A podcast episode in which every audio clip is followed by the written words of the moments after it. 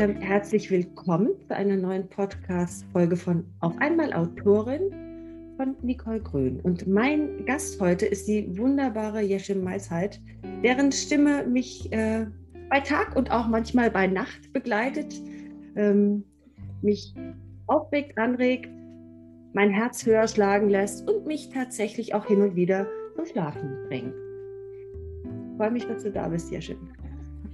Vielen Dank, liebe Nicole. Ich freue mich auch riesig. Das ist echt ganz toll. Ich ähm, ja. weiß gar nicht, was ich sagen soll. Und vielen Dank für die lieben Worte. Das ist sehr reizvoll.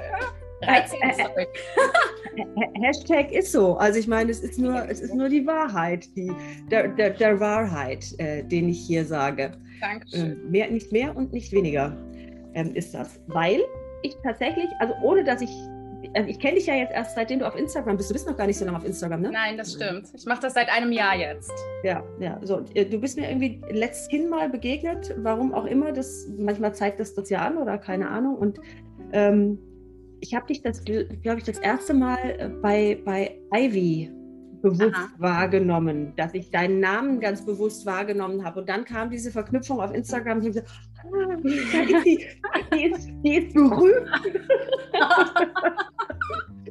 da, ja, äh, also durchaus ja in, in, in der Branche, glaube ich, jetzt auch immer mehr so ein Thema. Dass, äh, ich habe mich lange vor Hörbüchern mhm. äh, nicht versteckt, ist nicht richtig, aber ich habe mich so ein bisschen verwehrt, weil ich immer mhm. gedacht habe, du musst ein Buch in der Hand halten. Mhm. Und ähm, dann hat mir jemand letzthin Hidden Legacy empfohlen in einem, auf, auf Facebook. Na, guck mal, und da bin ich dir dann wieder begegnet. Äh, ja, äh, äh, erzähl mal ganz kurz ein bisschen. Ich habe ja deine Vita mal auf deiner Homepage angeschaut, äh, was dich dazu gebracht hat, Hörbücher zu lesen. Oh, also da gehen wir jetzt mal ganz weit zurück in meine Kindheit. Da fängt ja alles an. Ich habe als ähm, kleines Mädchen einen Kassettenrekorder geschenkt bekommen mit Aufnahmeknopf und habe wirklich, sobald ich anfang, also angefangen habe zu sprechen, diesen Kassettenrekorder Kassette um Kassette gefüllt mit Geschichten, Improvisationen. Ich habe gesungen, ich habe Shows äh, gemacht, ich habe imitiert, ich habe gelesen, gelesen konnte ich ja noch nicht, aber ich habe zumindest wirklich diese Kassetten mit Leben gefüllt und ähm, das begleitete mich einfach mein, meine gesamte Kindheit. Ich habe erst in der Jugend verstanden, als ich dann äh, zur Schule ging, auf die Oberschule ging, dass das ähm, ein Beruf ist, weil ich äh, zu der Zeit in einigen Serien mitgespielt habe, so kleine TV-Formate ähm, wie Wolfs Revier zum Beispiel damals. Äh, und da musste eine Szene nachsynchronisiert werden. Und dann war ich das erste Mal im Synchronstudio und dachte, oh mein Gott, das ist ja das in riesig, was ich immer im Kleinen bei mir zu Hause gemacht habe. Und dann habe ich meine, also spätestens da habe ich meine Liebe zu diesem Beruf sowieso entdeckt. Und das war dann nur noch eine Frage der Zeit, ähm, wann ich dann zu diesem eigentlichen Sprechen komme als Beruf. Mhm. Ich habe dann studiert, ich habe dann während des Studiums äh, schon Regie geführt für mhm. äh, verschiedene TV-Shows und Radiosendungen und äh, bin dann über diese Regie selbst direkt ans Mikro gegangen. Weil, das ist auch eine sehr, ähm, ich werde die nie vergessen, diese Geschichte. Mario Hassert, damals ein unglaublich toller Sprecher, der war bei mir und hat eine Sendung gesprochen. Er hat die, die, ähm, das Voice-Over gemacht und ich habe halt Regie geführt und ich glaube, ich war ihm etwas zu direkt oder ich wollte halt genau, dass er dies so oder so spricht und habe ihm das mhm. exakt gesagt und vorgemacht. Das hat ihn dann irgendwann so genervt, dass er gesagt hat, du pass mal auf, wenn du genau weißt, was du willst, dann mach's doch einfach selbst. Und dann habe ich gesagt, okay, mhm. lass mich mal ran ans Mikro. Und so fing das also an. Und dann, und ich fasse mich jetzt kurz. Nee, nee, das ist, also, das ist ja interessant und es geht ja nur um Hören, weißt du, deshalb fass dich bitte nicht kurz, erzähl okay. einfach. Oh, okay. Wie lange haben wir Zeit?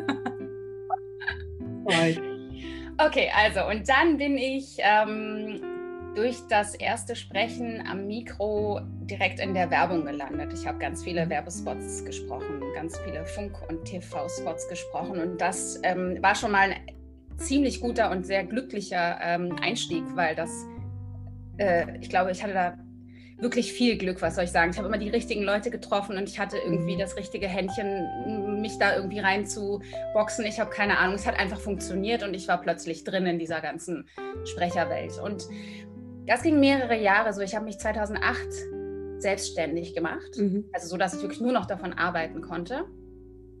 Und dann hat sich das natürlich in alle möglichen Bereiche ähm, bin ich da immer so reingeschlittert. Von Werbung über E-Learning, dann gibt es ähm, auch Imagefilme, Telefonansagen, Navigationsgeräte, ich habe keine Ahnung, TV-Formate, Magazine und so weiter. Und vor, jetzt lass mich mal nicht, es muss 2016 etwa gewesen sein. Da hat ähm, Michael Meisheit, mhm. mein heißgeliebter noch Ehemann, der Vater meiner Kinder und wirklich ein ganz großer Freund. Ähm, äh, der hat, der schreibt sowieso Bücher, ist bekannt eigentlich durch die Lindenstraße als Drehbuchautor mhm. und hat dann angefangen, seine eigenen Bücher zu schreiben unter einem Pseudonym Vanessa Manzini. Und diese Ein Vanessa Manzini-Bücher, diese Vanessa Manzini-Bücher ähm, durfte ich dann vertonen. Mhm. Und das war mein erstes Buch und der Einstieg in die Hörbuchwelt. Und ab da war gefühlt kein Halten mehr. Es geht irgendwie gerade, ich weiß gar nicht, es, ist, es kommt so viel Schönes und ich liebe all diese Bücher, die da gerade auf mich zupoltern. Ja. Sehr schön, sehr schön. Hast du, eine, hast du eine Präferenz bei den Büchern, die du liest? Also, weil es sind ja jetzt ähm, relativ viele, ich sage jetzt mal, in, äh, nicht nur starke, mhm. junge, mittelalte Frauen, ähm, sondern, ähm, also ich sage jetzt mal so, Ivy ist ja schon sehr humorvoll und mhm. ja, letztlich, also bei, bei Nevada in Hidden Legacy, also es kommt einem hin und wieder auch schon mal so ein, so ein Schmunzeln auf die Lippen. Also ähm, sind es vorwiegend, ich sag mal, starke Frauen, die du vertonst oder ist dir das Wumpe?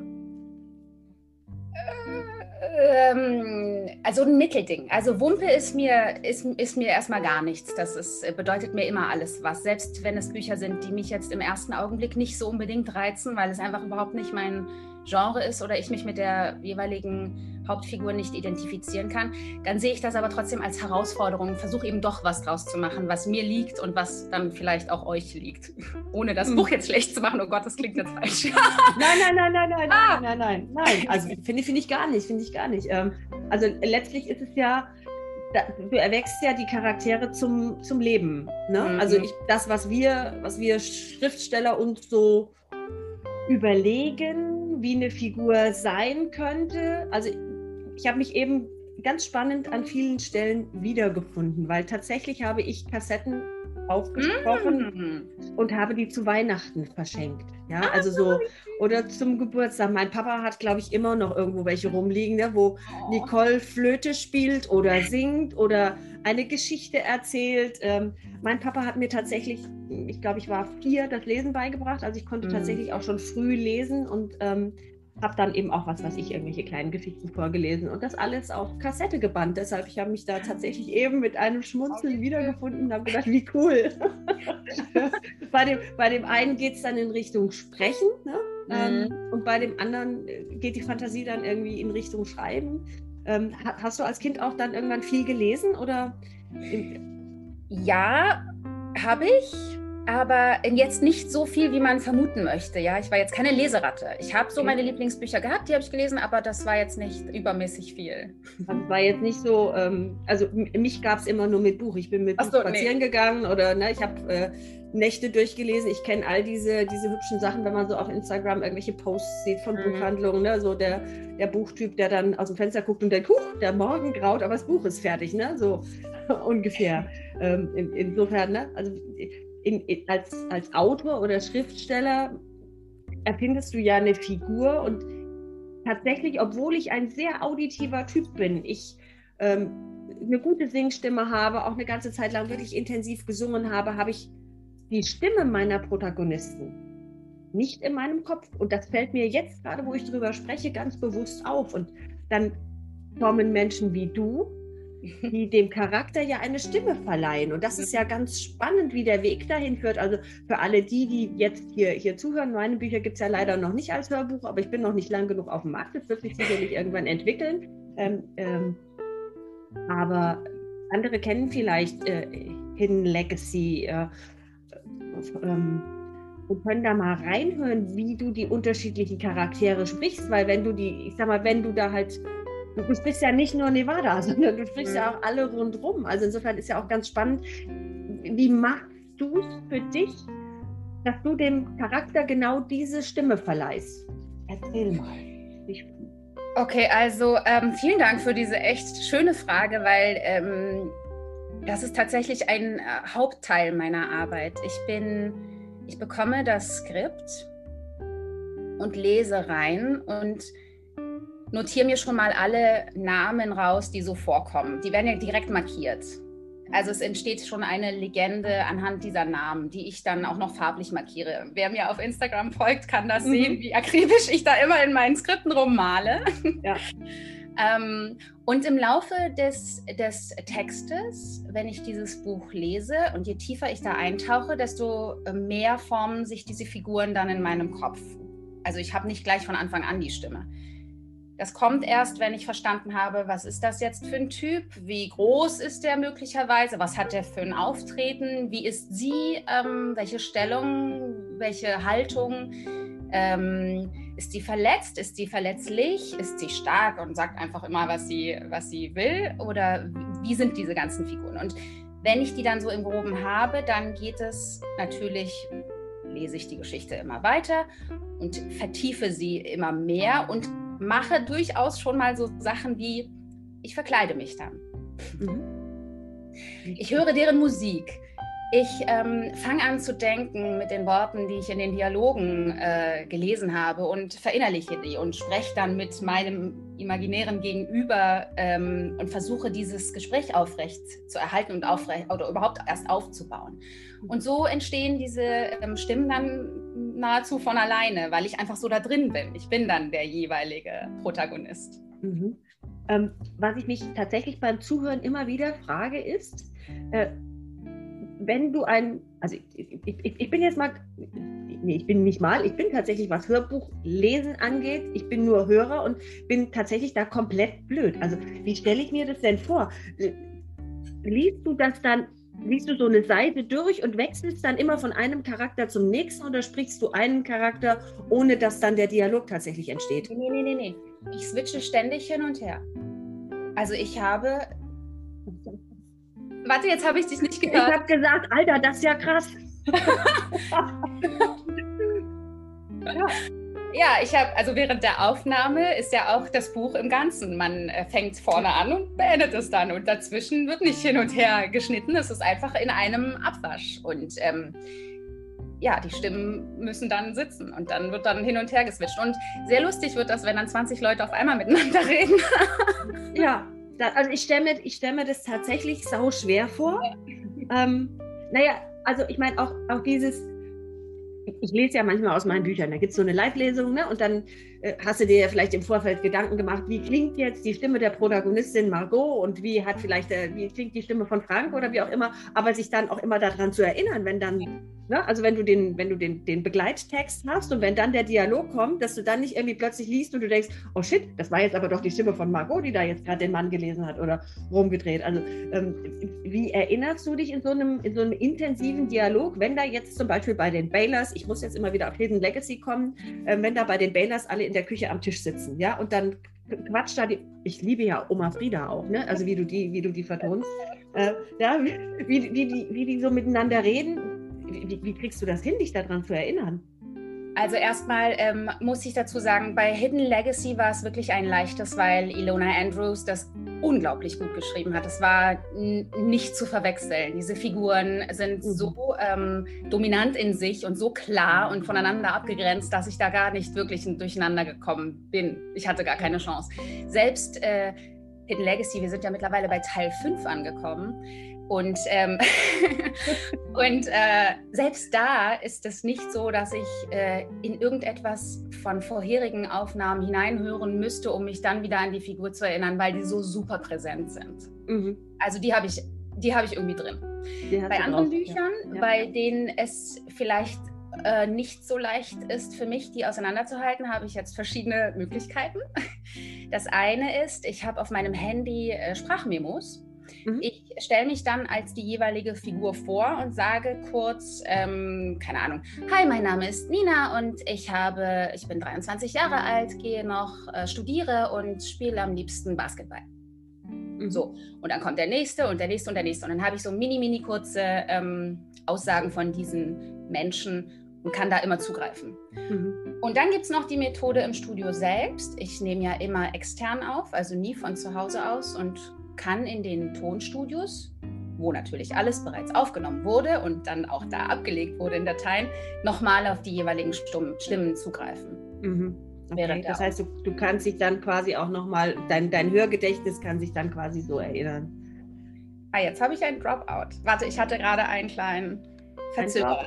Ja, ja, ja. Ich sage, dein Hörgedächtnis kann sich dann quasi durch diese, durch diese Brücke, die du dir da baust, erinnern. Ja, ja, ja. genau. Okay. Und dann ja. geht es natürlich super schnell, dann ist dann sofort der, die Stimme wieder da. Ja, ähm, jetzt nimmst du ja auch Bücher mit Kolleginnen und mit Kollegen auf, also wo ihr euch Rollen teilt. Ähm, stelle ich mir das dann genauso vor, da steht ihr dann da zu zweit oder zu dritt nebeneinander? Nein. Nein. Nein. nein, nein, nein, nein, nein. Ähm, meine Kollegen nehmen vor oder nach mir auf in getrennten Sessions. Wir kommen uns da nicht, wir können uns gar nicht sehen. Vielleicht begegnen wir uns mal zufällig, weil die Schicht endet und meine beginnt. So. Aber ja. wir lesen nicht gemeinsam. Mhm. Okay. Äh, hat das einen, einen, speziellen Grund, dass man nicht gemeinsam liest? Also gibt es da irgendwas, was, was so ein Hörbuchhörer, was für den spannend ist, zu wissen, warum man das nicht macht? Oder ist das einfach so? Naja, in der Regel sind ja Hörbücher tatsächlich ähm, mit den Kapiteln aufgeteilt. Also wir reden ja gar nicht, wir sind ja gar nicht wie im Hörspiel ständig im Dialog, mhm. mhm. sondern wirklich Kapitel für Kapitel. Und manchmal habe ich um drei, vier, fünf Kapitel hintereinander und dann kommt Kollege, Kollegin ähm, und spricht weiter. Da muss man jetzt nicht zusammensitzen mhm. und darauf warten, bis der andere endlich fertig ist. Auch nicht um sich gegebenenfalls irgendwie über so einen Gesamttenor von einem Buch abzustimmen? Oder passiert es einfach dann so, weil die Kollegen natürlich entsprechend vielleicht auch ausgewählt werden, dass das zusammenpasst, dass es matcht? Ja, richtig. Also ich glaube, ich habe mich noch nie über ein Buch ausgetauscht mit einer Kollegin oder im, in, der, in der Regel sind es ja Kollegen. Ich hatte das nur einmal, dass ich mit einer Frau zusammen gelesen habe. Ähm, es funktioniert aber tatsächlich sehr gut. Also die Verlage, die uns dazu auswählen, äh, die wissen schon, welche Stimmen zusammenpassen mhm. und ähm, schlagen uns auch schon direkt so vor. Und ich, ich weiß von einem Kollegen, zum Beispiel Nicolas Atacho ist das, mit dem lese ich im Wechsel die Britney C. Cherry Bücher.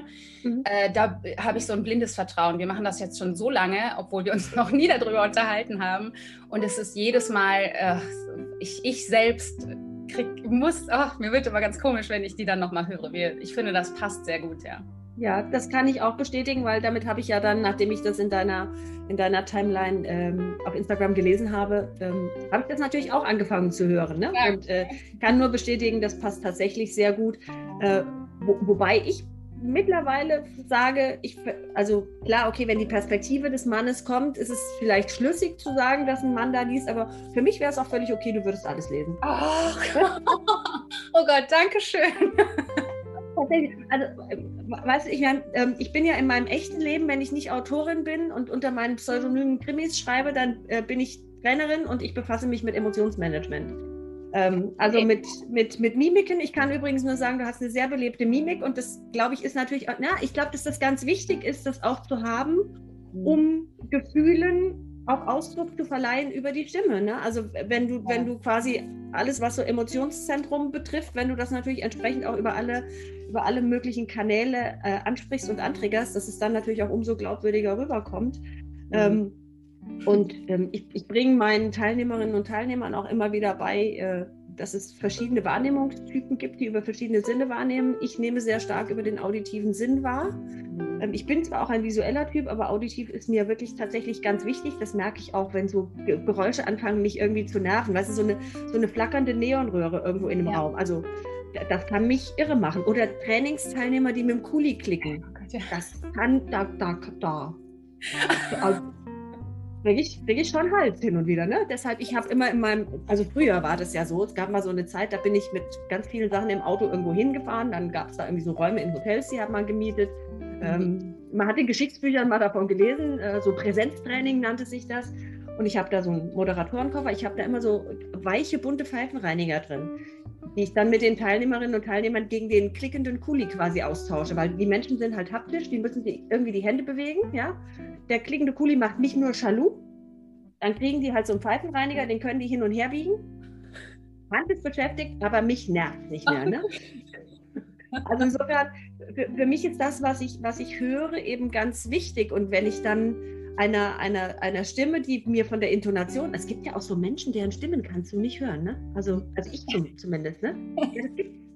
Äh, also ich, ich habe ich hab da so eine Kollegin, kann ich vielleicht noch nicht mal sagen, ist irgendwie eine Bekannte, ähm, die hat so eine ganz, ganz schrille, ganz hohe Stimme. Ich kann da kein, keine Live-Session oder irgendwas großartig lange äh, mir angucken, weil ich merke, wie mich das, das triggert mich an. Mich jetzt nicht zwingend aggressiv, aber es ist mir unangenehm und dann mag ich da nicht zuhören. Ne? Mhm. Ähm, und ich glaube, dass es natürlich auch so Präferenzen gibt, wenn du dir auswählst, wem magst du zuhören. Ja? Welche, welche Stimme ist smooth für dich? Welche, welche Stimme macht es aus, dass du dich damit wohlfühlst? Weil du bist ja, ich sag mal, du bist mit den In-Ears direkt in meinem Gehirn quasi. Ähm, ja, absolut.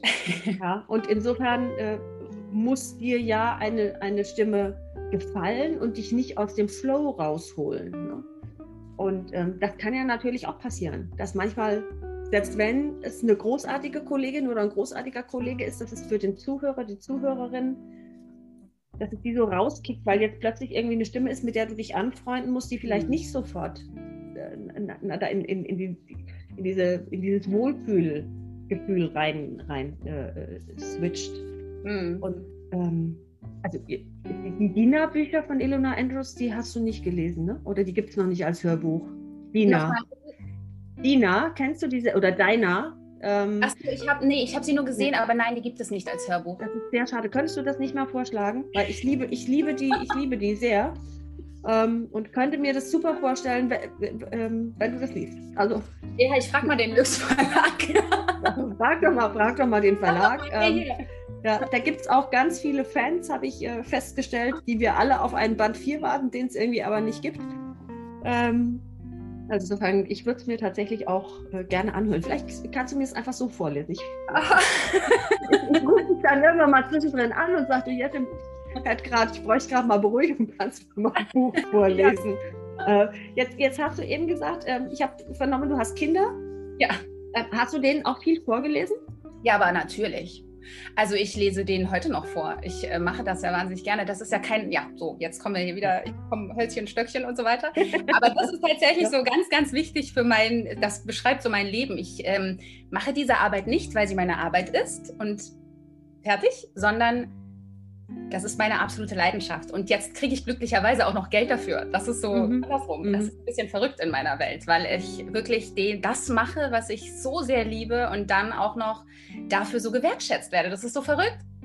Allein mhm. mit dir jetzt hier zu sitzen, ist so. Was? Mir explodiert der Kopf. Das ist doch, ich mache doch nur, ich mache doch hier nur meinen Krams. Ich drücke doch nur auf den Rekordknopf meiner kleinen Kassettenbox. Ja, ja, aber äh, was, ich, ähm, ich glaube, manchmal ist so dieses Gefühl relativ schnell da, dass, dass man auf einer, auf einer ähnlichen Wellenlänge unterwegs ist. Und wir haben uns halt hier und da auch mal über, über diese persönlichen Nachrichten ausgetauscht oder in deinem, in, heißt das bei Instagram auch Feed, keine Ahnung, ob das da so heißt, ausgetauscht, ne? wo so dieses Gefühl auftaucht, da, da ist irgendwie eine ähnliche Ebene da. Und so ist es wie, es bei dir mit dem Sprechen ist, so ist es bei mir mit dem Schreiben. Also dadurch, dass ich, ich glaube immer, dass ich früh lesen gelernt habe, habe ich halt unfassbar viel gelesen und dadurch hat sich einfach so diese Fantasie entwickelt und dadurch hat sich auch schnell Schreiben entwickelt. Also früher gab es ja auch keine Handys und sowas, ne? Und meine Freundin und ich, wir haben uns halt Briefe geschrieben. Wir haben auch ja. in der Schule nebeneinander gesessen und haben, wir haben so extra Hefte gehabt, in denen wir dann Nachrichten quasi nebeneinander sitzend ausgetauscht haben. Ähm, ja, und äh, dann sind halt auch irgendwie Geschichten entstanden, die in meinem ersten Krimi, der, das Ding hängt neben mir an der Wand, das kann man natürlich im Podcast nicht sehen, ähm, aber da hängt mein erster Krimi, den ich in ein A5-Schulheft geschrieben habe, mit Füller, mit ungefähr elf. Und den wow. habe ich tatsächlich wiedergefunden, was ich total crazy fand. Ich habe den vor zwei Jahren wiedergefunden auf dem Speicher in, in, äh, in einem alten Schulranzen habe ich den aufbewahrt. Ähm, Wie viele und Seiten hat der? Entschuldige. Das ist das A5-Heft vollgeschrieben, aber halt in, in, in, in, Schreibschrift, wie wir das damals halt in der Schule gelernt haben. Ne? Das ist ja jetzt dann nicht so ziemlich eng, sondern das ist eine schöne, ausge, ausgeformte Schreibschrift. Und ich habe das A5-Heft vollgeschrieben und ähm, habe mit der Schreibmaschine meines Vaters damit, in, die haben ja vorne diese kleine Plastiklasche, wo du das beschriften konntest, für welches Fach dieses A5-Heft ist. Also da ist so ein lilafarbener Plastikumschlag drum und mit der Schreibmaschine meines Vaters habe ich in der Falle, heißt der, und im, mein Geburtsname ist Klingelhöfer, N. Klingelhöfer in Klammern Krimi. Und ähm, spannend ist, ich bin, glaube ich, acht oder neunmal in meinem Leben umgezogen und man sagt immer, siebenmal äh, umziehen ist wie einmal abgebrannt. Ja, ganz viele Sachen sind weg. Hm. Aber das hat alle Umzüge überlebt und das halte ich, ich halte das für ein Zeichen, wo auch immer, vom Universum oder von wem auch immer. Ne? Darf das Universum ähm, immer mit. Ja, ne? Und so hat sich aus dieser, aus dieser Leidenschaft meiner, meiner Kindheit hm. jetzt aber erst ähm, ein, eine Profession entwickelt. Ne? Und das ist für mich ganz krass, weil ich habe das, du hast es viel früher gelebt. Ne? Ähm, ich habe diese Leidenschaft tatsächlich erst bewusst 2017 angefangen zu leben ne? und ähm, mich getraut zu schreiben. Ne? Und jetzt weiß ich ja nicht, vielleicht bin ich dir ja schon ein paar Mal irgendwie in Penny, Lidl oder Rewe begegnet und du hast in mein Ohr gesäuselt und ich weiß es gar nicht. Ähm, also in, ja, insofern hast du ja den, den Schritt, deine Leidenschaft zu leben, schon, schon ähm, viel früher gemacht und das dann auch noch glücklicherweise eben zum Beruf machen können. Ja. Ähm, oh, ja. Ja. Gibt es irgendwas, wo du, wo du sagst, also wenn du jetzt so an, an Vorlesen für, für die Kinder denkst, wo du sagst, das war irgendwie ein, ein, eins der tollsten Bücher oder so, dass du den Kindern vorgelesen hast? Oh, also generell ähm, bin ich immer noch ein ganz großer Fan von diesen Kinderbuchklassikern. Mhm. Ich liebe selbst äh, Ronja Räubertochter so mhm. sehr, dass ich das natürlich rauf und runter lese, in allen möglichen Chargen auch, so sehr, dass ich sogar von meinen Kindern schon gesagt bekommen habe, Mami, okay, ja, du bist Sprecherin, du machst das richtig gut, aber kannst du nicht mal vorlesen wie ganz normale Eltern? Okay. Ich glaube, okay. es war ein bisschen zu viel. Also du kannst auch tatsächlich, also na gut, gut, für Kinder ist natürlich immer noch was anderes. Meine, meine Kinder haben ganz oft zu mir gesagt, wenn ich so vom Training irgendwie nach Hause gekommen bin, was Neues gelernt habe, äh, wir sind nicht deine Versuchskaninchen. Ne? Mit, ähm, so ungefähr. Ja, ja. Äh, dass man vielleicht dann auch so ein bisschen überpaced ne, an mancher Stelle und äh, die Kurve nicht mehr so ganz kriegt. Aber Ronja Räubertochter, eins deiner Lieblingsbücher dann für die Kinder ja. zu vorlesen? Absolut. Ähm, hast, du, hast du persönlich auch ein Lieblingsbuch, jetzt als erwachsene Jeschim, die selber irgendwie liest? Da fragst du mich ja jetzt was. Es ist ja tatsächlich schon eine ganze Weile her, dass ich privat ein Buch gelesen habe, weil ich ähm, aufgrund, Gott sei Dank, dieser wundervollen ähm, Auswahl an Büchern, die ich jetzt gerade habe, äh, die ich sowieso als Hörbücher einspreche, einfach gerade wirklich nicht mehr die Zeit habe, um ein eigenes Buch mal in die Hand zu nehmen. Das ist schon eine ganze Weile her. Ähm, ich, und deswegen sind so Bücher, ich habe die auch schon direkt rausgeholt, die mir direkt, die kommen mir in den Sinn, weil ich die einfach wirklich liebe. Ich habe dieses Buch zum Beispiel eingeatmet. Achso, das sieht natürlich jetzt keiner. Nee, du musst es sagen. Frey, James Frey, Strahlend schöner Morgen. Okay. Es ist, ja. ich weiß gar nicht, wann das rauskam. Es ist wirklich sehr alt. Aber das war so eins, was mich sehr ähm, ge ge gebannt, gebunden hat und ich musste das, äh, ich konnte das nicht mehr weglegen. Genauso wie ähm, Sagt Lila. Sagt Lila von Chimo. Chimo okay. ist bis heute nicht bekannt, wer das eigentlich ist. Mhm, und ähm, Sagt Lila ist ein, ein ganz schräger, sehr bezaubernd, fast kindlich naiver Erwachsenenroman. Ich weiß nicht, wie ich es okay. sonst nennen soll. Es ist echt okay. schön. Ähm, liest du auch manche Bücher mehrfach dann, wenn du die magst? Also jetzt habe ich früher mit, der, ja, ja, mit ja. der wenigen Zeit, aber, aber tatsächlich auch so von, von den Büchern, die du vorliest, würdest ähm, du da eins auch nochmal lesen, ohne es vorzulesen? Verstehst du? Also die Frage war jetzt Ich habe die Frage verstanden. Ich, leg, ich denke nur nach. Ja. Die, die Bücher, die schon zu Hörbüchern wurden, ob ich die jetzt nochmal lesen würde. Ja. Also nicht alle, aber gibt es welche, wo du sagen würdest, das könnte ich mir vorstellen, die auch unter einem anderen, also mit einem anderen Blickwinkel auf der Liege in der Sonne im irgendwo vor dem Wohnmobil äh, guter Hinweis. Ich habe da noch nie drüber nachgedacht. Ich, was ich vor dem Wohnmobil mache, ist tatsächlich lesen, vorlesen. Also ähm, mein Freund und ich lesen uns dann gegenseitig Bücher vor, aber noch nicht eins, das ich eh schon vertont habe. Aber ich kann dir nicht sagen, warum nicht. Also ich finde die ja immer noch toll. Ist ja nicht so, dass ich sage, nö, also reicht jetzt auch. Liest du nur Bücher, die du toll findest? Also lehnst du auch Projekte ab? Habe ich noch nicht. Okay. Habe ich tatsächlich noch nicht gemacht. Es kam aber auch noch nichts, bei dem ich dachte, och nee, das geht nicht. Das hatte ich noch nicht. Okay. Ähm, könntest du dir das vorstellen, dass es irgendwas gibt, wo du sagst, was weiß ich, keine Ahnung, jetzt so. Also ich habe gestern irgendwo gelesen, ich weiß gar nicht mehr, wo es war, ähm, dass Corona jetzt natürlich auch in, in die Bücherwelt, in die Schriftstellerwelt Einzug hält. Mhm. Ich habe mir da auch lange Gedanken drüber gemacht.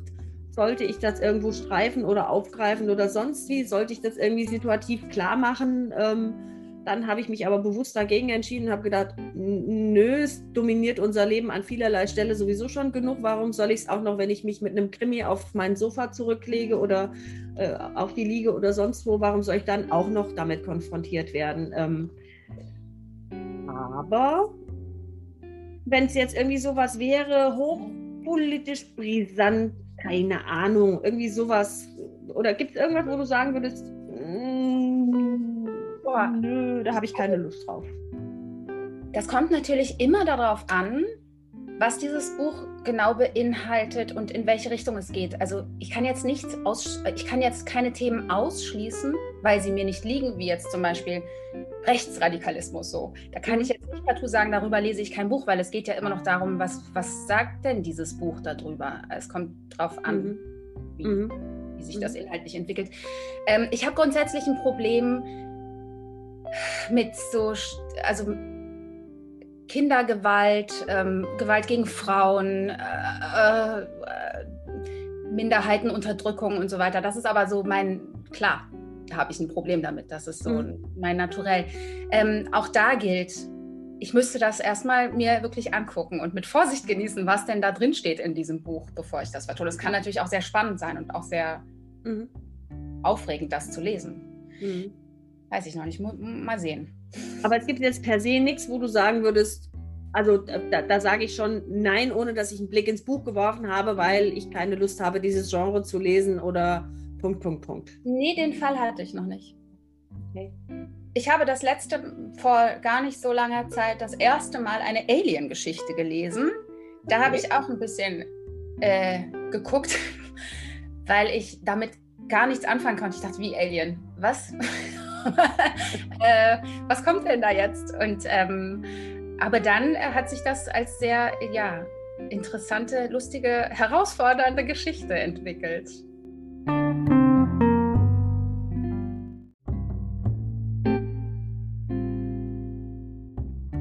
Ich versuche mein Glück erneut. Ja. Und ähm, zeichne auf diesem Computer auf und die Aufzeichnung läuft. Ach, jetzt kann ich kann ja die AirPods jetzt rausnehmen, weil die tun ja sowieso nicht mehr. Ja, stimmt. Ja, ja. Und ähm, wie, wie, das halt in der virtuellen Welt hin und wieder so ist, ne, muss man dann auch, manchmal muss man den Anschluss ans Leben wieder kriegen, wenn die virtuelle Welt einen so durchgescheucht hat. Ähm, für, für dich ist das aber jetzt, jetzt, ich muss einfach, weil ich nicht mehr weiß, was ich zu Hidden Legacy und deiner und wie auch immer gefragt habe, ist weg. Ähm, komme ich mal auf die virtuelle Welt und auf, das, auf dieses Thema. Hm, für, für dich ist es ja, glaube ich, im Arbeiten schon immer normal, in ein Mikrofon zu sprechen und es also quasi ohne jetzt so ein, klar, du hast ein Team da wahrscheinlich, ein paar Menschen, die da rundherum stehen, aber ohne so einen persönlichen Menschenkontakt rundherum zu haben, ist die Digitalisierung für dich ja wahrscheinlich schon länger Normalität, oder? Ja. Ja, absolut. So.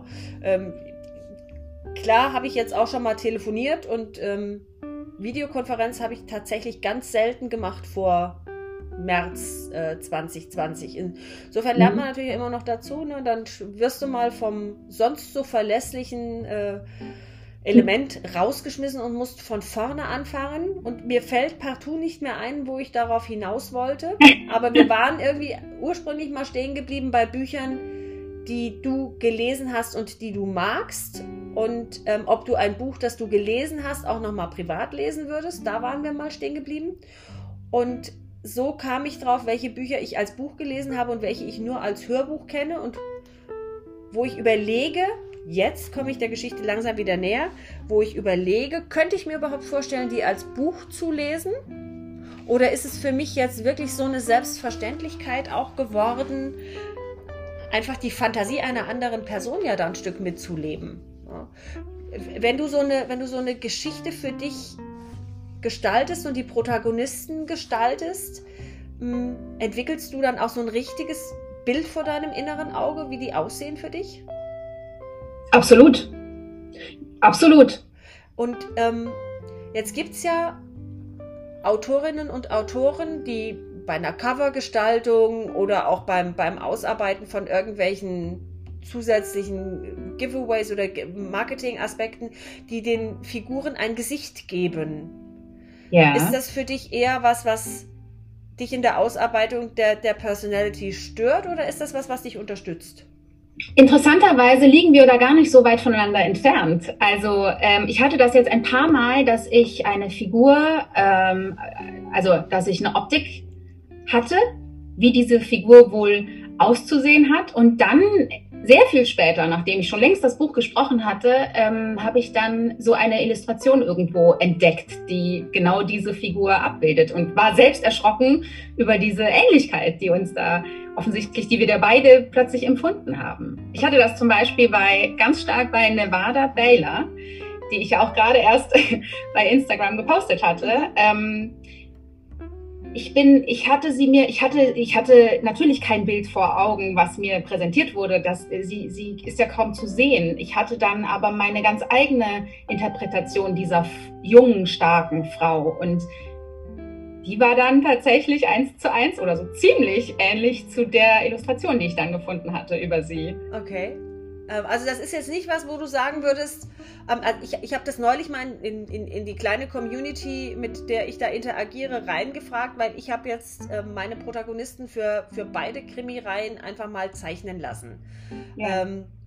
und äh, tatsächlich von zwei unterschiedlichen jungen Frauen um den unterschiedlichen, ich sage mal, das eine sind Kreta-Krimis, das andere sind Frankreich-Krimis, um diesen unterschiedlichen Charakteren ähm, auch tatsächlich einen unterschiedlichen Touch zu geben. Ja, weil ich meine, klar, ein Zeichner hat halt schon einen bestimmten Style und damit die auch wirklich sehr, sehr unterschiedlich sind, ähm, habe ich die von unterschiedlichen Menschen umsetzen lassen und ähm, tatsächlich habe ich in der, in der Community der Leser von ganz vielen gehört, um Gottes Willen, nur kein Bild. Das zerstört mhm. ja meine eigene Wahrnehmung davon, wie die Figur sein soll und aussehen soll. Und mhm. ähm, äh, nur, nur nicht, ne? weil äh, damit die, ich sag mal so, diese, dieses eigene Gesicht geben der, der Figur ja dann an Magie verliert. Ähm, Mhm. Ist, es, ist es für dich was, wo du sagst, wenn ich, wenn ich mir eine, einen Charakter erarbeite, dann, und das ist deckungsgleich, dann beflügelt mich das nochmal fürs Weiterlesen? Wie wäre es denn, wenn es nicht deckungsgleich wäre? Auch das ist kein Problem, glaube ich.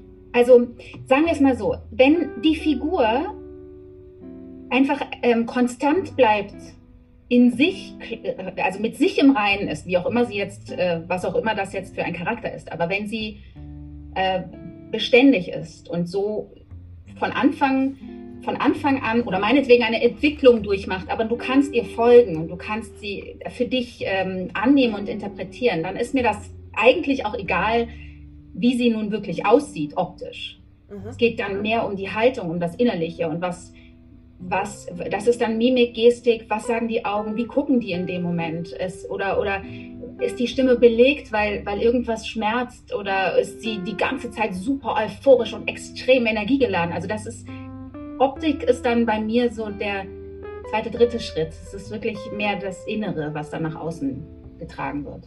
Mhm.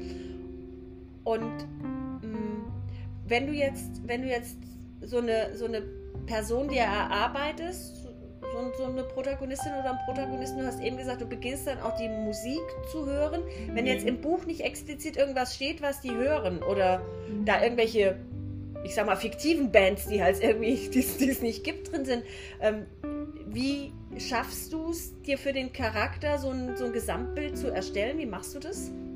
Also wenn die Musik nicht explizit beschrieben ist, der Charakter aber schon, es gibt düstere Menschen, es gibt äh, Leute, die in ihrer Kindheit viel erlebt haben und sehr große Pakete mit sich tragen. Da wird die Musik, ähm, die ich mir raussuche, ob sie nun von der Figur gehört wird oder nicht, aber das hilft mir in dem Moment.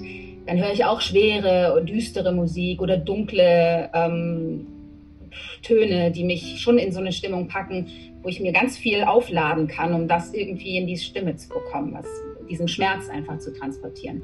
Und äh, genauso andersrum. Ich habe sehr häufig, ähm, abgesehen von den starken Frauen, auch sehr, ähm, also sehr, wie soll ich sagen, rein ist so ein komisches Wort, aber so sehr lieb, ähm, zerbrechlich, aber so, so schön naiv. naive Figuren, die dann so schmetterlingshaft einfach liebliche Musik hören könnten tun sie vielleicht gar nicht, hilft mir aber in dem Moment, mich da rein zu versetzen. Mhm. Und wie schaffst du es dich auch immer wieder, also ich sag mal, dich immer wieder so, so sauber und reinzukriegen, dann um A, jetzt vielleicht zum nächsten Charakter zu wechseln, B, aber auch um dann, wenn du gelesen hast, auch wieder du selbst zu sein? Ah, ich nehme mal gleich B vorweg. ähm, also mit, tatsächlich, ich, ich stecke sehr viel rein in so ein Buch. In der Vorbereitung schon. Ich ähm, für eine oder ein Buch nehmen wir mal an, das 500 Seiten hat, habe ich eine Woche Hörbuchaufnahme ähm, und eine Woche Hörbuchvorbereitung. Mhm. Und diese gesamten zwei Wochen sind super intensiv für mich, weil ich da wirklich sehr viel von mir reinstecke. Ähm, ich weine mit den Protagonisten, ich schreie mit denen, ich fühle mit ihnen, ich lache, ich liebe, ich, ach, was nicht alles. Was alles an wunderbaren Emotionen existiert, nehme ich natürlich mit. Und ähm, dementsprechend bin ich nach jedem Hörbuch mit dem letzten Wort, falle ich in so ein Loch, in das man fällt, wenn man eine Prüfung abgelegt hat, wenn man ein Kind geboren hat, wenn man, ich habe keine Ahnung, irgendwas Einschneidendes erlebt hat, dann ist doch immer so dieses, oh Gott. So, und das habe ich tatsächlich nach jedem Buch. Das dauert ein bisschen, nicht jetzt so lange, aber zumindest den Tag dann noch. Und manchmal, in der Regel ist das tatsächlich das Wochenende, am Freitag hört das Buch auf und dann habe ich dieses Wochenende, wo ich mich dann wieder recover und äh, dann schwebe und schwelge ich da noch so ein bisschen mit meinen Figuren mit, die ich natürlich loslassen muss, weil ja schon die nächsten warten. Und so komme ich mit meiner eigenen Musik, mit meinen eigenen Hobbys, mit meinem äh, Wohnmobil, mit meiner Natur irgendwie wieder zu mir zurück. Mhm. Das heißt, du hast da schon so ein bisschen auch für dich so eine Art Ritual etabliert, wie du es hinbekommst? Absolut. Ja, weil du die Professionalität ja auch brauchst, dann am ja. Montag mit einem neuen Charakter zu starten. Ne? Ja, also genau. wenn du das Wochenende eben entsprechend dazwischen hast, dann weißt du, wie du es hinbekommst, dass du dich quasi wieder auf Null resetten kannst, sodass du in die neue Geschichte starten kannst. Ja, ähm, ich glaube, das erleben wir alle, wenn, wenn wir was loslassen. Also ne, je nachdem, wie intensiv die Zeit natürlich war. Äh, ich lebe ja auch mit meinen Protagonisten und bin vollkommen davon überzeugt, dass es die gibt, dass sie real sind und dass sie mhm. irgendwie gleich so um die Ecke biegen könnten und äh, ich denen begegne oder dass es Schauplätze, die ich definitiv erfunden habe, dass es die in der Realität gibt. Ne? Ich bin immer wieder dann auch versucht, Menschen ein Restaurant in Avignon zu empfehlen, das es nicht gibt, weil ich halt dran glaube, weil der, der Vater meiner Pro Protagonistin eben in Avignon ein Restaurant hat, das sehr, sehr schön ist. Ne? Die Einrichtung kenne ich ja en Detail etc. Und ähm, wenn mich dann Menschen irgendwie fragen, ja du, ich fahre jetzt, also früher war das ja so, da ist man noch in Urlaub gefahren. Ja, also äh, als man in die Provence gefahren ist oder so, wo, wo, sollte ich denn unbedingt hingehen, dann bin ich immer versucht zu sagen, und du musst auf jeden Fall ins Chez Louise zu Julien gehen und musst da essen. Ne? Ähm, und da wieder so dieses, dieses Rauskommen, bis dato mhm. habe ich das auch ganz gut hinbekommen, dachte ich mir so. Und jetzt hatte ich so einen Vollwahnsinn, dass ich innerhalb kürzester Zeit zwei Kreta-Krimis geschrieben habe, weil der Verlag sich gewünscht hat, dass sie relativ zeitnah hintereinander erscheinen. Und ähm, ich habe jetzt, nachdem ich dann Band 2 zur Lektorin gegeben habe, bin ich aus diesem, aus diesem Loch oder wie auch immer man das dann ja nennen mag, bin ich tatsächlich viel schwerer rausgekommen. Also ja, ja es hat irgendwie, ich, ich habe irgendwie nicht so richtig den, den Grip gekriegt zu sagen, was bringt mich jetzt da raus, in diese Leichtigkeit wieder reinzukommen. Ähm, und habe gemerkt, so ein, so ein Ritual zu etablieren wäre wahrscheinlich, jetzt wäre es an der Zeit, mir was zu überlegen, womit ich es schaffen kann. Ne? Und mhm. ähm, na, wenn du dann sagst, deine eigene Musik hören, das bringt dich auf dich, auf dich, deine eigenen Gedanken. Ähm, würdest du an so einem Wochenende zu einem Buch greifen und das lesen? Oder würdest du eher sagen, nee, das muss dann für mich auch lesefrei sein?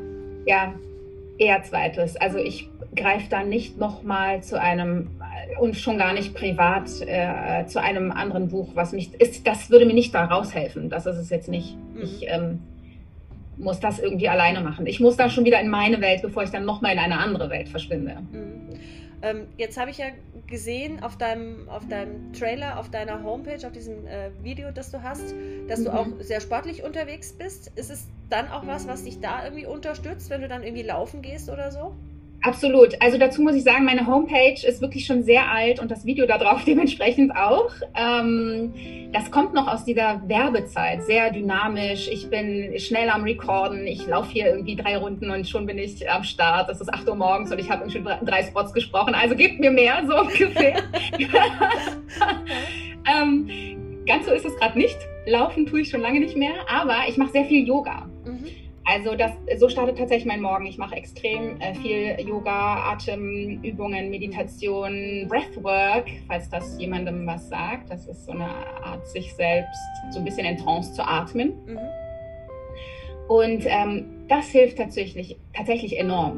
Mhm. Also aber sowieso bei allem, nicht ja. nur bei ja, ja. Äh, Weltenwechseln, sondern generell bei allem. Ja, also ich starte auch in den Tag, in dem ich, äh, ich habe so ein Morgenritual, in dem halt so ein paar Sachen mit drin sind und das Meditieren unter anderem eben auch damit drin ist und vor allen Dingen, äh, ich mag sehr geführte Meditationen. Ähm, ich meditiere mit so einem speziellen Band, das die Hirnströme dann dabei und den Herzschlag dabei misst. Ähm, und dann mal zu gucken, ja, wie, wie, wie schaffst du es dann auch über Atem dein Herz zu regulieren und sowas. Das ist schon spannend und beruhigend und tatsächlich für mich jetzt auch, aber weiß ich glaube, manchmal ist das ja dann auch das Problem, dass ich mich nicht mehr erinnere, wie war es vorher. Also hm. ich weiß ja jetzt nicht, wie sehr beflügelt es mich in dem, was ich tue oder erleichtert es mir die Kreativarbeit und das, was du tust, ist ja auch Kreativarbeit, weil ich mich nicht mehr erinnern kann, wie es vorher war. Mhm. Ja, Stimmt. Ähm, seitdem du jetzt sagst, du, du sagst, es Ne, das kommt aus so einer dynamischen Zeit und ich glaube ja, Hörbuchlesen hat eine andere Dynamik, als einen Spot nach dem anderen einzusprechen. Kannst, kannst du dich noch irgendwie erinnern, wie es war, bevor du dich über, über Yoga, es ist ja so ein bisschen sich zu zentrieren und sich auf den Atem zu fokussieren oder war Atemarbeit für dich schon immer ein Thema, seitdem du sprichst? Also, ich meine jetzt nicht seitdem du sprichst, sondern seitdem du professionell sprichst.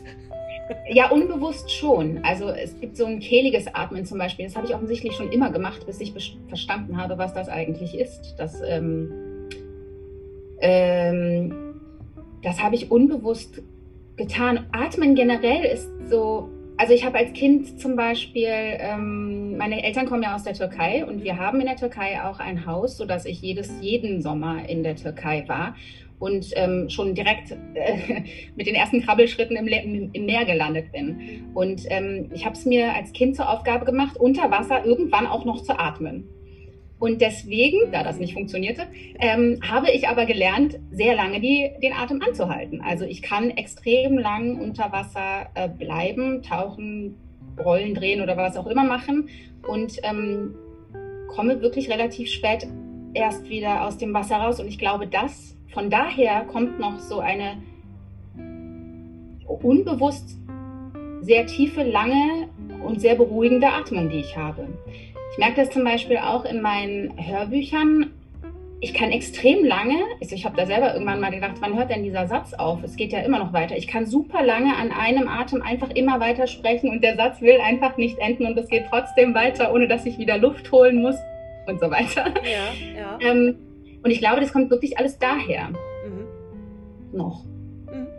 Also ich glaube ja, dass das extrem wichtig ist und das, also jetzt, ich habe ja vorhin schon mal gesagt, im echten Leben Ähm, dem, ich habe auch Fachbücher geschrieben, ne? also insofern begleitet mich das Autorensein mhm. überall, aber in, in meinen Trainings habe ich halt ganz oft, wenn es so um Präsentationen ging, Teilnehmern genau das auch versucht beizubringen, dieses sich auf seinen Atem zu fokussieren, mhm. wirklich den Atem tief gehen zu lassen und dann auf der Ausatmung eben lange intonierend und ohne diese Hektik im Atem eben entsprechend Aussagen treffen zu können. Was ja viele, ne, wenn, du, wenn du dann so Präsentationen beobachtest, wo du merkst, wie die Leute nur noch hier oben atmen und wie es dann eben irgendwie immer, ne, die Stimme wird äh, weniger tragend, wird immer kieksiger und du hörst natürlich auch immer wieder dieses Japsen, ja. ähm, was ja im, im, im Hörbuchlesen, glaube ich, für uns alle, die wir Hörbücher anhören, grauenvoll stressig wäre. Ne? Wenn ich so eine japsende Hörbuchleserin. Ja, gut, dann wärst du wahrscheinlich keine, keine Hörbuchsprecherin, wenn du japsen Ja, das wäre auch für den Sprecher gar nicht gut. Nein, ich denke, für alle wäre es nicht sinnvoll. Ähm, zu, zu diesem, du hast irgendwie zwischendrin, du hast äh, gesagt, du hast studiert. Hast du das Sprechen professionell auch gelernt? Ich weiß ja, es gibt so an der, an der deutschen Pop und an verschiedenen Hochschulen, Kopf, Kopf, Kopfschütteln sieht keiner. Nein, ich habe keine, ich habe nicht Sprechen studiert, weil das, nein, habe ich nicht. Ähm, ich habe auch nicht Schauspiel studiert. Ich habe das zwar immer gemacht, auf Theaterbühnen, äh, Fernsehshows, äh, Fernsehshows, Fernsehserien. Ähm, das habe ich immer getan. Ich habe es aber nie studiert. Ich habe Kommunikationswissenschaft und Linguistik studiert. Das waren dann tatsächlich so gezielt auf Sprache und Sprechtechniken das ging im Studium sehr, sehr gezielt drauf ein. Ja, ja naja, und bei Kommunikationswissenschaften hast du ja auch einen psychologischen Part mit dabei, ja. ne? um dann Richtig. da auch, ich sag mal so, diese, diese Grundlage, die sicherlich auch nachher zur Charaktererarbeitung ein wichtiger Aspekt ist, wo, wo die ja, ja. auch gesetzt wird. Ähm, das heißt, alles, was du im Bereich Sprechen hast, also wo du, wo du Stimme hinlegen musst, damit sie wie klingt, das hast du dir über die Arbeit erarbeitet und bist da auch an den Aufgaben gewachsen ich glaube ja schon, dass das schon vor meiner Arbeit stattfand, weil ich das einfach immer schon gemacht habe. Tatsächlich, also wirklich mit diesen Kassettenaufnahmen nochmal, ne? weil ich habe da Figuren gesprochen und sie ausgearbeitet. Und ähm, auch mit Puppenspielen früher. Dann hatten auch jeder eine, hatte eine Stimme. Klar, das macht jeder oder viele. ähm, aber das, war, das waren, glaube ich, alles schon so die Grundsteine meiner heutigen Arbeit. Mhm. Spielst du ein Instrument? Klavier spiele ich. Okay, also aber jetzt nicht, was äh, über Atem kommt oder so. Ich, äh, ich singe. Okay. Aber ähm, also ich habe im Chor gesungen, auch immer schon. Ich auch. Und ich, ah, schön. Ja. ja. ähm, und ähm, wenn die Zeit dazu da wäre, würde ich das ja heute noch machen. Aber okay, so sind die Umstände. Also ich habe viel im Chor gesungen und ähm, natürlich, ja, da ist natürlich auch wieder, da sind wir wieder beim Atem. Und mhm. abgesehen vom Chor bin ich eine leidenschaftliche Karaoke-Sängerin. Ja, ja, also habe ich auch schon hin und wieder mal äh, äh, im heimischen Raum gemacht und ich habe mich auch tatsächlich schon mal irgendwo in irgend, aber dann war meistens Alkohol im Spiel, wenn ich, ah. also wenn, wenn, wenn so dieser, äh, ne, also ich, ich weiß nicht, wie, mich, mich, begleitet ja dann so dieser Charakter auch beim Karaoke singen, dass ich es gut machen will, ne? Das ist nicht so, so wenn nee, das ist mir egal. Ja, siehst du, und äh, mich begleitet das, dass ich dann sage, das muss aber auch gut klingen, ne? Beim, beim Karaoke singen so.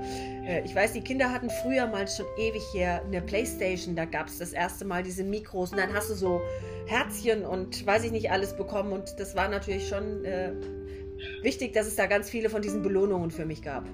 Ich habe übrigens mal so, eine, so ein Spiel vertont tatsächlich. Da sagt die eine, ja, super, oh, das hast du schön gesungen. Und solche Sachen. Ja, vielleicht hast du mich da ja auch Vielleicht habe ich dich da schon gehört. wer weiß. Siehst du, Alter, guck mal, krass. Also, wer weiß, wie lange mich deine Stimme schon begleitet, ohne dass ich es weiß. Ne? Ähm, lass mich mal überlegen, ob es noch irgendwelche Dinge gibt, die ich dich dringend fragen muss, weil ich hatte, hatte in meinem Kopf natürlich ganz viele Dinge, wo ich gesagt habe, oh, äh, das könnte sich entwickeln und das könnte sich entwickeln und das könnte sich entwickeln im Gespräch. Ähm, hast du irgendwelche Projekte, wo du sagst, das würde ich gerne lesen wollen, weil mich die Figuren interessieren? Oder lässt du auf dich zukommen, was auf dich zukommt?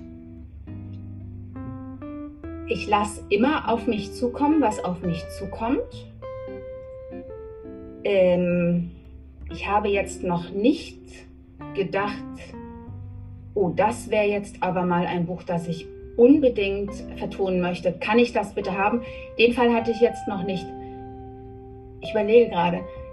Also mich reizen, mich reizen, mich reizen alle Geschichten, das schon mal vorweg. Ich finde das immer alles sehr spannend, was da so ähm, geschrieben wird. Aber tatsächlich reizen mich so düstere Sachen, ja. Es ist extrem ähm, schwierig wahrscheinlich mit meiner Stimme zu vereinbaren. Die Verlage kennen mich unter ähm, New Adult oder Young Adult. Das sind halt die jungen Frauen irgendwo zwischen Anfang 20 bis Mitte 30 vielleicht. Das ist so die Stimmlage, die ich ähm, anbiete. Tatsächlich würden mich aber mal so dunkle, dark Fantasy oder dark Crime Geschichten einfach reizen. Mhm. Ähm, und ich meine, da gibt es ja vielleicht auch junge Erwachsene drin.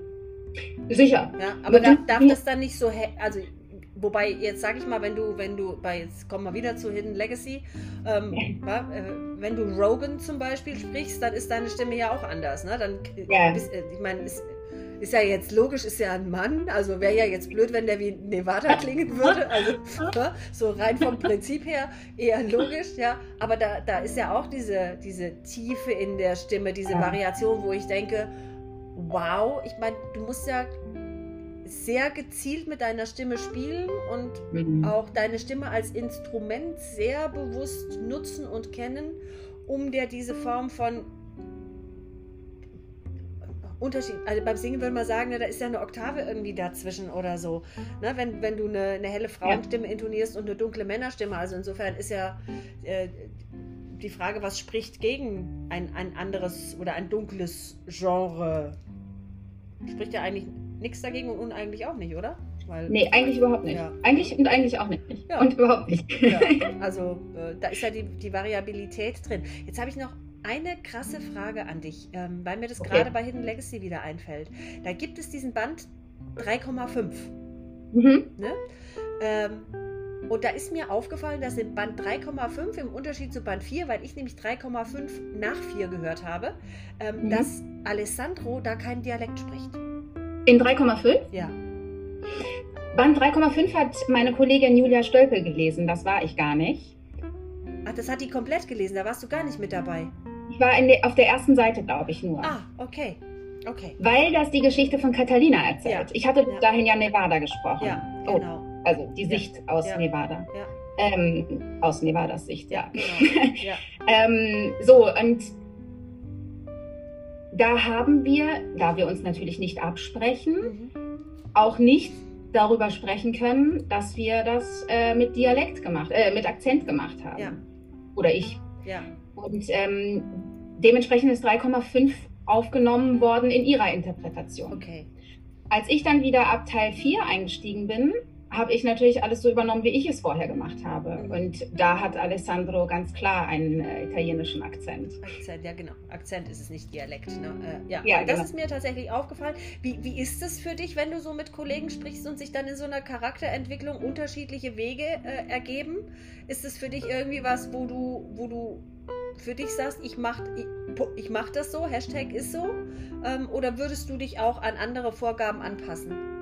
Ich passe mich auf jeden Fall an. Also wenn es ähm, vor mir schon Band 1 bis irgendwas gab, dann ähm, versuche ich mich natürlich daran anzuhängen. Und ich kann es natürlich nicht imitieren, ist ja dann auch Quatsch, dann ja. hätten sie ja den Sprecher vor mir nehmen können. Das äh, mache ich schon noch von meiner Stamm Stimmlage aus. Mhm. Aber ich, ich hänge mich zumindest dran. Ich fange nicht an und sage, nee, sorry, das ist jetzt aber meins und ich mache jetzt was ganz Neues draus. Ja. So nicht. Okay, also. Es war nur äh, äh in der, gerade bei Hidden Legacy war es halt für mich Quatsch, jetzt an 3,5 anzuhängen, wenn ich auch 1 bis 3 schon gemacht hatte. Also ich habe es ja schon, das Setting hatte ich für mich ja schon gesetzt. Ja. Dann hänge ich lieber an mir, an meiner Version dran mhm. und mache das dann da weiter.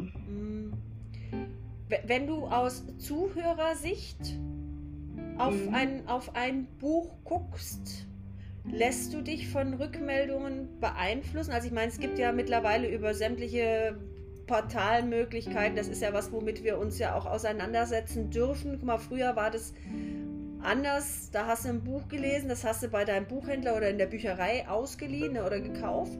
Ähm, dann hast du es gelesen und du hattest irgendwie nie, also ich hatte nie, ich habe äh, irgendwann mal so einen Karton aussortierter Bücher von Konsalik bekommen. Ja? Ich hätte ja nie die. Möglichkeit gehabt, dem Konsalik irgendwie mal zu sagen, wie ich seine Bücher finde. Dem hättest du vielleicht einen Brief schreiben können. Ich habe übrigens Götz George, den ich sehr, sehr geliebt habe, Briefe geschrieben. Ne? Nochmal. Ähm, ja, so. Ähm, aber dem hättest du einen Brief schreiben können, aber sonst hättest du ja keine Möglichkeit gehabt, irgendwie, keine Ahnung, eine Rückmeldung zu geben und wenn, dann auch die Frage, hätte es den jemals erreicht? Heute kann ja jeder auf jedem Portal dir eine Rückmeldung geben über wie gut oder wie schlecht oder wie hm, er dich findet. Wenn ja. du eine Rückmeldung oder Rückmeldungen bekommst zu der Art, wie du liest, beeinflusst dich das in irgendeiner Form, wie du liest?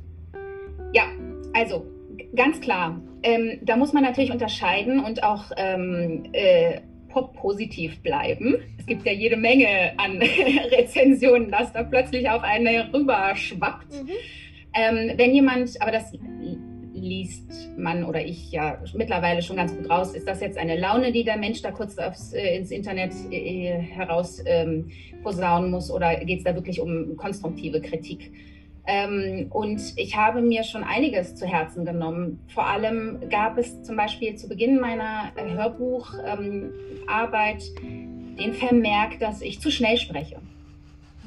Dass man mir kaum folgen kann, weil das so ein wahnsinniges äh, Gerenne ist durch das Buch. Das habe ich damals schon sehr äh, verinnerlicht und auch verstanden. Ich bin immer noch schnell, gerade bei so temporeichen Szenen. Ähm, da muss ich ja, also für mich allein schon äh, diese Energie aufbauen und will das gar nicht langsam machen.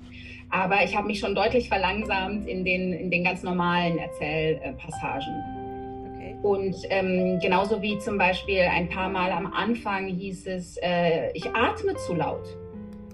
Zwischen den Sätzen habe ich dann wohl zu dolle ein- und ausgeatmet kann ich mir jetzt gar nicht mehr vorstellen, aber offensichtlich hat das dem einen oder anderen schon mal irgendwie äh, komisch aufgestoßen. Und auch das habe ich reduziert. Das habe ich dann auch irgendwie verstanden, ähm, das runter zu regulieren und die Atmung einfach in eine andere Richtung zu machen und nicht direkt ins Mikro und solche Sachen oder zumindest leiser wieder mhm. einzuatmen. Solche das, Geschichten. Das heißt, wenn das eine, wenn das eine, ich sage es mal, also in, in meinem Genre würde ich sagen, eine entwicklungsbezogene Kritik ist, aus der du wirklich für dich auch ein Stück weit was rausziehen kannst und lernen kannst, dann ist das schon was, wo du sagst, ich nehme das ernst, aber so dieses Thema, ich hau dir jetzt einfach mal einen in die Kniekehle, damit hast du dich arrangiert? Nein. Ja, absolut. Aber das ist ja wie im normalen Leben. Ich laufe ja draußen auch nicht auf der Straße und fühle mich von jedem angegriffen, der jetzt schlechte Laune hat und mir meint, ich müsse irgendwie äh, äh, nach vorne gucken, wenn ich an ihm vorbeilaufe oder was weiß ich, was die Menschen da ähm, den ganzen Tag äh, an Sorgen mit sich tragen, sodass sie dann immer irgendetwas herausposaunen müssen. Ja. Das ist nicht wichtig für mich. Ich versuche die konstruktive Kritik daraus zu holen und fertig. Also tatsächlich auch so, dass du sagst, ähm, ich, da, da gibt es die eine oder andere Rückmeldung, an der bin ich schon gewachsen und die hat mich auch tatsächlich beeinflusst, Dinge anders zu machen. Okay? Absolut, ja. Ja, ja. Ähm, ja ich, ich, meine, das ist ja auch immer die Frage, wie, wie kriegst du Rückmeldung? Also du kriegst ja sicherlich, denke ich, von, von den Menschen, mit denen du im Studio bist, auch eine Rückmeldung, wie sich was anhört. Aber letztlich, wie es ja bei denen die dich im Ohr tragen, ankommt, das ist ja auch, glaube ich, ein Stück weit wichtig, immer zu wissen, wie empfinden die das. Ähm.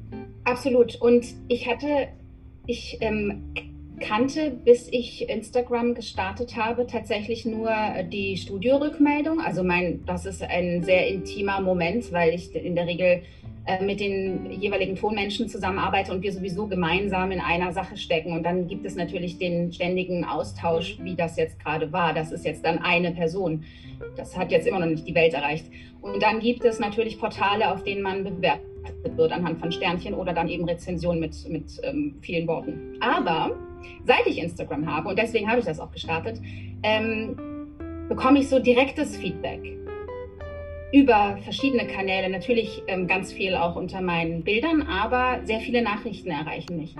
Und ähm, in der Regel sehr positive, sehr liebevolle, sehr ähm, überwältigende Nachrichten. Die, das sind die schönsten. Mhm. Aber natürlich hatte ich auch schon Kritik. Also das war auch sehr ehrlich und das fand ich auch ganz, ganz, ganz toll, weil es so eine ganz direkte Nachricht an mich war mit sehr lieben äh, Worten als kleine Kritik. Das war sehr wertvoll. Mhm. Dann ist aber der Tenor wertschätzend, ne? Also es ist jetzt nicht ja. irgendwie, was machst du da für eine Scheiße und wie du die sprichst, ist total genau. bekloppt oder so, ne? Ähm, wie das ja. ja. hin und wieder auch passiert und äh, wo man sich so ja auch mit arrangieren darf. Wie, wie war das für dich? Das muss ich jetzt noch fragen, dann äh, hm. sprengen wir langsam, glaube ich, hier mein, mein normales Zeitfenster. Ähm, wie war das für dich, als du so die erste so richtig fiese, voll gemeine Kritik irgendwo gelesen oder gehört hast? Wie, wie hast du das für dich verarbeitet? Also ich muss tatsächlich sagen, dass ich glücklicherweise noch nie so eine richtig fiese Nach äh, Nachricht, sage ich, ähm, Rezension bekommen habe. Dass ich, also es, äh, wenn ich jetzt da durchgehe, und das mache ich wirklich häufig, ähm, mir die Rezensionen anzusehen, äh, in der Regel bei Audible natürlich, weil sie da immer schön ausführlich formuliert sind, ähm, dann sind die, dann sind die, ich, mag ich nicht ähm, Versionen immer mit, ist nicht so mein Fall, hätte mein Mann sprechen sollen, wäre besser gewesen, mhm. äh, viel zu jung, viel zu hell, viel zu dies, viel zu das. Okay, äh, kann ich annehmen, was soll ich tun? Ich habe nun mal diese Stimmlage und ich bin nun mal eine Frau und ich habe nun mal diese eine Interpretation. Ja, ja. ähm, so richtig, richtig fies war es noch nicht. Und wenn dem so wäre, würde mich das, glaube ich, jetzt nicht umhauen. Mhm. Tatsächlich nicht. Ich, ich würde auch da wieder gucken, inwieweit das meine Arbeit betrifft und was ich daraus nehmen kann und ob ich darin irgendwie wachsen kann oder ob ich dann sagen muss, ja, sorry, dann kommen wir zwei wohl nicht zusammen. Mhm. Mhm. Ähm, glaub, glaubst du, dass es daraus resultiert, dass du natürlich auch in der Welt des Schauspiels schon Erfahrungen gesammelt hast und dass da natürlich auch ähm, mal wohlwollend, mal weniger wohlwollend interagiert wird? Äh, meinst du jetzt, dass, dass ich mir mein ähm, relativ dickes Fell A das, A, das dicke Fell und B, dass du da, ich sag mal, auch dieses, diese Möglichkeiten da sehr fein für dich auch zu unterscheiden, wo kann ich was für mich rausnehmen, also wo habe ich, wo, wo, wo ist Wachstumspotenzial und ja. ähm, wo, wo kann ich auch sagen, ja, ist halt so, ne? Also ja, ich kann mir aber auch gut vorstellen, dass das viel mit, mein, mit meinem Hintergrund zu tun hat und mit den Einflüssen, in denen ich groß geworden bin. Ich hatte ja schon gesagt, dass meine Eltern aus der Türkei kommen und ich selbst bin aber hier in Deutschland geboren und aufgewachsen. Und ähm, auch wenn wir keine traditionell türkische Familie sind, gibt es natürlich ähm, definitiv kulturelle Unterschiede. Und ich bin mein ganzes Leben lang dabei, an Dingen zu wachsen, an Herausforderungen zu wachsen, zwischen den Ländern hin und her zu switchen, mich auf die einen einzustellen und dann aber ganz schnell auf die anderen wieder einzugehen und auch äh, verschiedene Haltungen ähm, in ein und derselben Person zu verinnerlichen. Und äh, ich kann die vertreten und annehmen und dann glaube ich auch ganz gut mit so verschiedenen Kritikpunkten umgehen. Ich bin da nicht stur in meiner Haltung und sage, also es gibt aber nur das. Und wenn mir das entgege plärrt wird, dann muss ich halt so und so reagieren. Ich bin da sehr flexibel. Hm. Glaubst du, dass es dir das auch leicht macht, dich auf die verschiedenen Charaktere in den Büchern einzulassen, diese Haltung? Ich denke schon. Ja. Ähm, welche ist deine Lieblingsfigur, die du gelesen hast? Oh, ich habe ganz viele, ganz viele Lieblingsfiguren. Das eine. darf ich jetzt nicht sagen. Eine, eine Lieblingsfigur hätte ich gerne. Welche ist das ist so schwer, Nicole. Wie soll ich das machen bei all diesen tollen Frauen? Weißt Sag mir das. Die, die dir am allerliebsten ist, die dir am meisten ans Herz gewachsen ist, die, die mit der du oh. am allermeisten mitgefühlt hast. Nein, ich muss das leider unterscheiden. ich kann nicht eine nach. Allein schon wegen, allein schon wegen des Genres. Ich möchte gleich, guck mal, zum Beispiel Britney C. Cherry, um ja. Himmels Willen. Das kannst du nicht vergleichen mit X-Files, Helen Harper X-Files oder Ilona Andrews ja. mit Hidden Legacy. Das geht nicht. Und gerade Eleanor zum Beispiel bei äh, Wie die Ruhe vor dem Sturm. Ich bin, ich bin mit ihr ich weiß gar nicht, wie ich das formulieren soll. Ich habe gelitten, aber nicht so, hallo, mich hat, ich habe hier einen Kratzer und ich muss mal kurz darüber heulen. Nein, nein, ich habe wirklich Rotz und Wasser geheult hier zu Hause, als ich dieses Skript vorge vorbereitet habe. Ich, ich konnte mich überhaupt nicht mehr beruhigen. Ich war fix und fertig. Ich habe meine Regie angerufen, meinte, ich kann dieses Buch nicht lesen. und sie, das ist meine allerliebste Tonfrau, Mella, die hat ähm, da sehr mit mir gefiebert und wir saßen dann zusammen in der Aufnahme und ich glaube, mehrere, mehrere Male haben wir da gesessen. Ähm, mussten mal kurz abbrechen, weil ich schon wieder sehr gerührt war. Elena habe ich sehr gerne gelesen. Ähm, natürlich Ivy. Natürlich Ivy ja. von den Hex-Files. Entschuldigung, das ist sowas von meinem Humor. Diese Frau ist großartig. Ja. Die braucht nur den Mund aufmachen und großartige Sachen raus. Ja. Ich musste selbst so sehr dabei lachen, während, während sie mit Brutus vor allem diesen Dialog hatte. Ja, ich, ich, äh, ja das war Herz allerliebst. Und dann natürlich die ganzen Baylor-Frauen. Alle. Ich mochte zum Beispiel äh, Victoria Tremaine sehr. Okay, ja. Also das ähm, äh, ist so eine ganz andere Figur, aber ich liebe diese überzeichneten, völlig, äh, Gott, du willst die eigentlich nicht haben mit deinem Leben, diese furchtbaren Frauen. Ja, genau so. Ah, krass, wie du da jetzt auch so rein switchst, mega. oh, die finde ich so schön. Ja, ja, sehr, sehr schön. Also ich, ich glaube, ich könnte hier... Äh, 48 Jahre lang mit dir reden und ähm, was ich eben ja schon mal gesagt habe eingangs, du hast so eine belebte Mimik, das ist so schade, dass man das natürlich in einem Podcast nicht sehen kann. Ähm, Nein, ich finde es ja gerade gut, entschuldige, ich muss ja. direkt unterbrechen. Ich finde, ich mache den totalen Zirkus hier oben. in den Aufnahmen zum Beispiel, ja. wenn ich dann also losspreche, ja. dann explodieren die Augen, die Stirn, runzelt sich bis zu, weiß ich nicht, hier oben an den Haaransatz und alles wird so riesig groß. Das ist, äh, da ist meine Mimik schon etwas strange manchmal.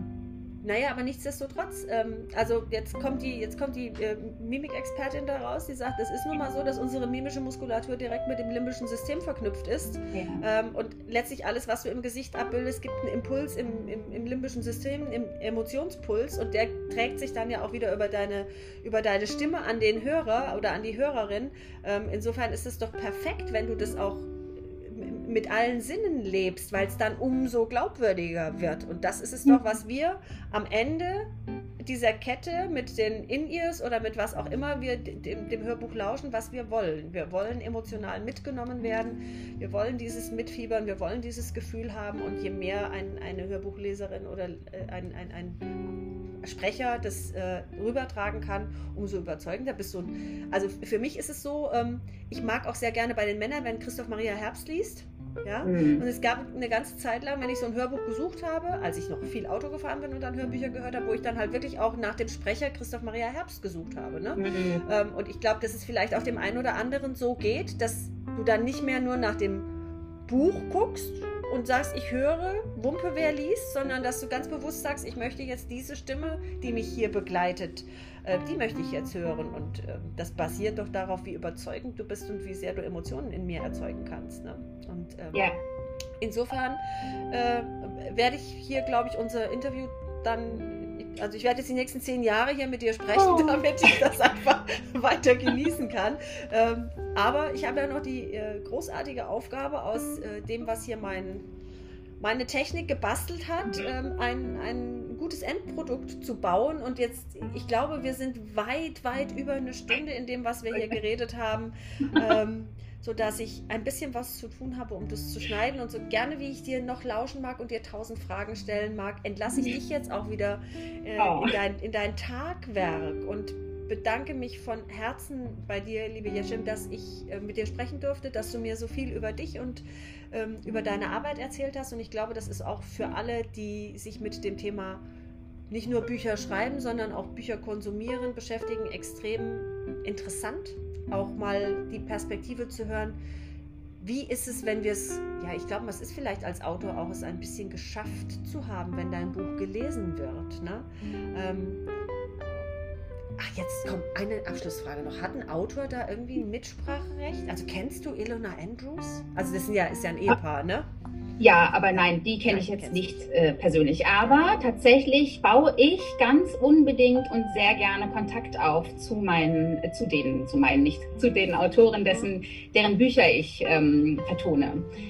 Das ist mir sehr, sehr, sehr wichtig persönlich, weil ich da wirklich ein Gefühl auch für den Autor und die Autorin dahinter ähm, äh, haben möchte. Wie, wie funktionieren die? Was denken die? Was haben die sich dabei gedacht? Was wollen sie sagen? Wie stellen sie sich das vor? Warum haben sie jetzt mich zum Beispiel gewählt? Worauf, worauf zielen sie ab? Das ist sehr, doch sehr äh, bedeutend für mich, für meine Arbeit. Ich freue mich dann übrigens auch auf dein Buch, wollte ja. ich mal sagen. Ich, ich, mich, ich mich auch, ne? Also wir, wir, wir, wir, wir sind dran, der Piper Verlag und ich hoffen, äh, ja, du musst ja so bei Audible musst ja immer warten, bis sie von selber kommen, ne? So ungefähr. Mhm. Ähm, ja. Das sind so die, die spannenden Dinge, die ich auch, ich bin ja noch ein, ein Kleinkind äh, im, in dieser ganzen Bücherwelt, bin ja noch keine zwei Jahre am Markt und hatte die große Freude, jetzt schon den vierten Band der Margot-Serie zu veröffentlichen und äh, die ersten zwei Greta-Krimis kommen diesen Jahr. Also ich schreibe ein bisschen bekloppt, äh, wie bekloppt. Ja, sehr gut. Ähm, ich mag, ich habe hab ja was übrig für Freaks. Ja.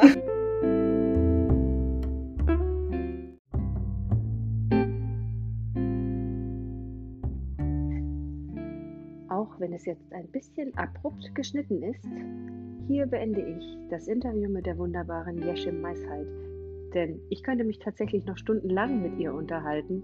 Nichtsdestotrotz muss auch alles Schöne irgendwann mal ein Ende haben. Dies ist die dritte Folge meines Podcasts Auf einmal Autorin. Herzlichen Dank fürs Zuhören. Ich freue mich aufs nächste Mal. Eure Nicole Grün.